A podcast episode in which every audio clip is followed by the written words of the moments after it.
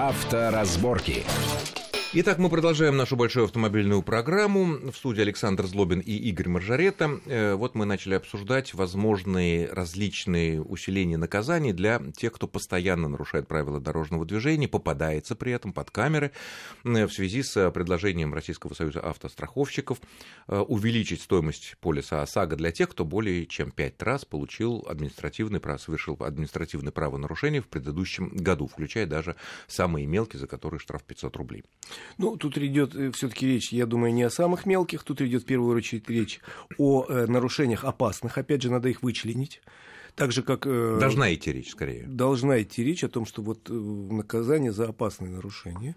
Потому что вот в случае, когда с э, изменением в КОАП, там как раз вычленили 20 там, нарушений примерно. Там выезд на красный свет, там проезд на скоростью свыше 40 километров с превышением свыше Это 40, серьезно, да? 40 километров, э, неправильный проезд железнодорожного переезда, ну и выезд на встречку и так далее. То есть и... это действительно э, там, вот, где собираются применить наказание, увеличить наказание именно для рецидивистов, уже не, страх... не через страховые да, компании, там а через... отобрали действительно э, представляющие большую опасность для всех участников дорожного Но это пока не принято. Пока это не пока принято, проект. пока только проект, но в достаточно серьезной степени. То же самое, мне кажется, надо сделать и в проекте РСА, именно вычленить не просто наказание. Я говорю, ну, человек 10 раз неправильно припарковался, ну, дурак, заплатит там 30 тысяч Он уже рублей. поплатился, да. Да, а причем тут, ну, никакой опасности в этом нету. Поэтому мне кажется, что надо вычленить все-таки э, опасные наказания.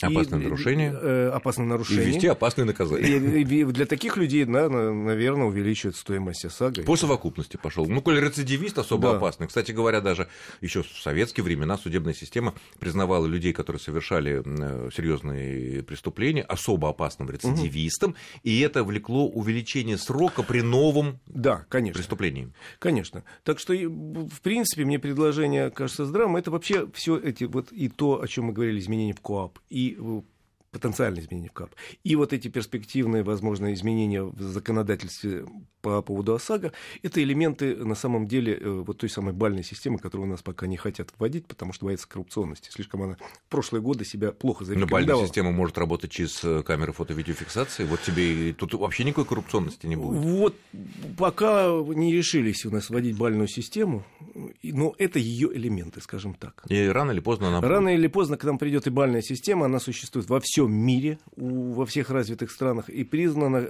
самым хорошим способом борьбы именно с рецидивистами. Потому что бальная система предусматривает, набрал сколько-то баллов. Угу.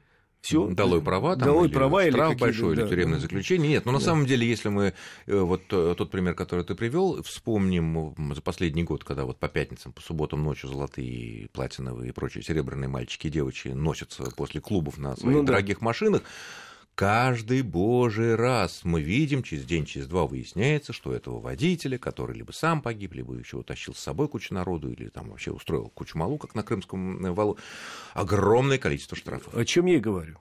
То есть вообще, конечно, с этим надо бороться. И вот бальная система это хорошее средство. Но пока мы к ней не пришли, сложно ее очень вводить. Ну, вот такие элементы. Э, там, там с точки зрения законодательства есть большие проблемы, и с точки зрения нашего отношения вот на подкорке к бальной системе, потому что в Советском Союзе и в России там 15 лет назад это была дико коррупционная штука. Ну, там тебе сотрудник ДПС, ГИБД, ГАИ тогда он прокалывал. Ну, да. В теплом разговоре ну, на да. двоих между собой. Там действительно... В России же было в 90-е годы? Карточка, помнишь, такая была, да, зелененькая? Да, и, там... и там тоже, если у человека набегало эти, сколько там, 20 баллов, и осталось там 2 или 3 балла, и тогда тоже разговор шел такой Уже такой более, да, более вменяемый. Ну что ж, следующая тема, она касается пока Москвы, жителей Подмосковья, ну и центрального региона, людей, которые приезжают в Москву, э, но не исключено, что она будет касаться и многие другие города-миллионники в таком же мере. Это в следующие выходные, если ничего не изменится на нескольких сотнях московских улицах будет введена платная парковка, э, уже опубликованные примерные карты, списки улиц, где это все будет. Э, большие дискуссии по этому поводу. Даже президент высказывался на своей большой пресс-конференции о том, что все это надо вводить аккуратно, осторожно, других вариантов нет. А, и вот идет дискуссия относительно того, местные жители поддерживают, не поддерживают и так далее. Вот мне кажется, что если будет налажена нормальная выдача резидентных разрешений, так называемых, которые позволяют бесплатно стоять с 20 часов вечера до 8 утра на платных местах для всех остальных платных, для резидентов, а за 3000 рублей в год, в год, не в месяц, естественно, ты можешь стоять там круглосуточно на этих, да, то если будет налажена нормальная выдача этих разрешений, то именно сами местные жители, особенно в тех домах, которые, ну, там, районе, которые вокруг каких-то конечных или около конечных станций метро, куда приезжает огромное количество людей из Московской области, из других регионов, и бросают там свои машины, чтобы дальше потом ехать на метро, эти местные жители, в принципе, это для них плюс. Э, формально так. Можем сразу определиться по поводу понятий э, и сказать вот о чем. Что, э, увы, система платных парковок – это единственный на сегодняшний день придуманный в мире способ освободить центры крупных городов. И не только центры, центр, кстати говоря. И вообще крупные города от пробок, и сделать хоть какой-то... И от диких заторов, потому что около заторов. метро, когда ты посмотришь, да. там и таксисты нелегальные. Я прочитал несколько учебников в своей жизни по организации движения в городах. Есть такие, написанные и нашими исследователями, и заграничными. И это единственный способ организовать. Э, но, э, то есть политика, в общем, правильная, никто ж не спорит. Другое дело, как это э, вводится, и у нас, к сожалению, в стране понятие компанейщина, оно никто не отменял. Вот э, начали вводить платные парковки. Их вводят по всему городу, вот через неделю они займут пол, весь город. Ну, не весь город, не ну, все-таки там точечно, да. да, потому что у тех местах, они которые будут... специалисты считают, что ну, там наиболее напряженные ситуации. Они, да, я, я не буду спорить. Значит, по всему городу они появятся. Сейчас только там практически все третье, до третьего кольца, а там дальше выйдет уже во, во многие спальные районы. Тут есть два момента. Первый момент. Значит, если город вводит платные парковки, то должен быть какой-то альтернативный вариант. То есть теоретически, э, я вычитал это из умных учебников, значит, надо сделать большую систему перехватывающих парковок. Увы, в городе... Для кого? Для тех, кто едет... Не для горожан, получается. Для, ну, вот у нас же задача стоит немножко освободить город от транспорта, который въезжает из спальных районов и едет... В... Или из-за границы Или из-за границы города. Давайте для начала отсечем тех, кто едет из-за пригородов. Теперь Новая Москва есть, теперь есть э, огромное количество пригородов с населением больше, чем э, областные центры у нас. Э, давайте развивать систему платных перехват или бесплатных перехватов. Или чуть-чуть платных. Э, во всем мире они или бесплатные совсем, или они чуть-чуть платные. Реально, совершенно человека не напрягает. Но их должно быть много. У нас в городе, если мне память не изменяет, 7 перехватывающих парковок. И в планах мэрии до 2020 года сделать перехватывающие парковки аж на 15 тысяч мест. Это очень мало. Это до смешного. А что мешает?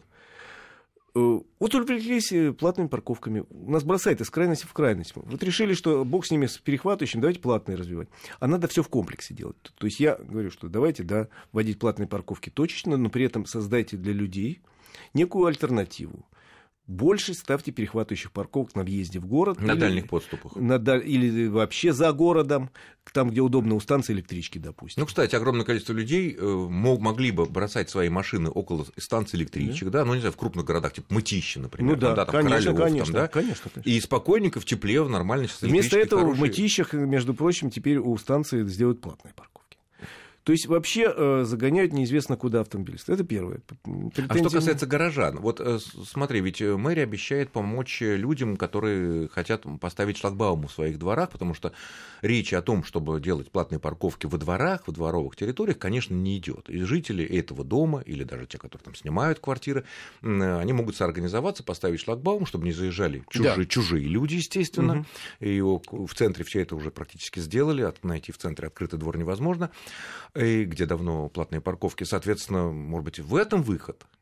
Ну, это один из выходов, хотя мне, конечно, очень не нравится сама идея. То есть это, да, выход, но она такая некрасивая. А что некрасиво? Разве некрасиво в, в западных городах, в столи... не только в столицах, в американских, в западноевропейских, я не видел там неогороженных э, дворов, где можно, нет, пройти пешком, пожалуйста, но въехать на машине.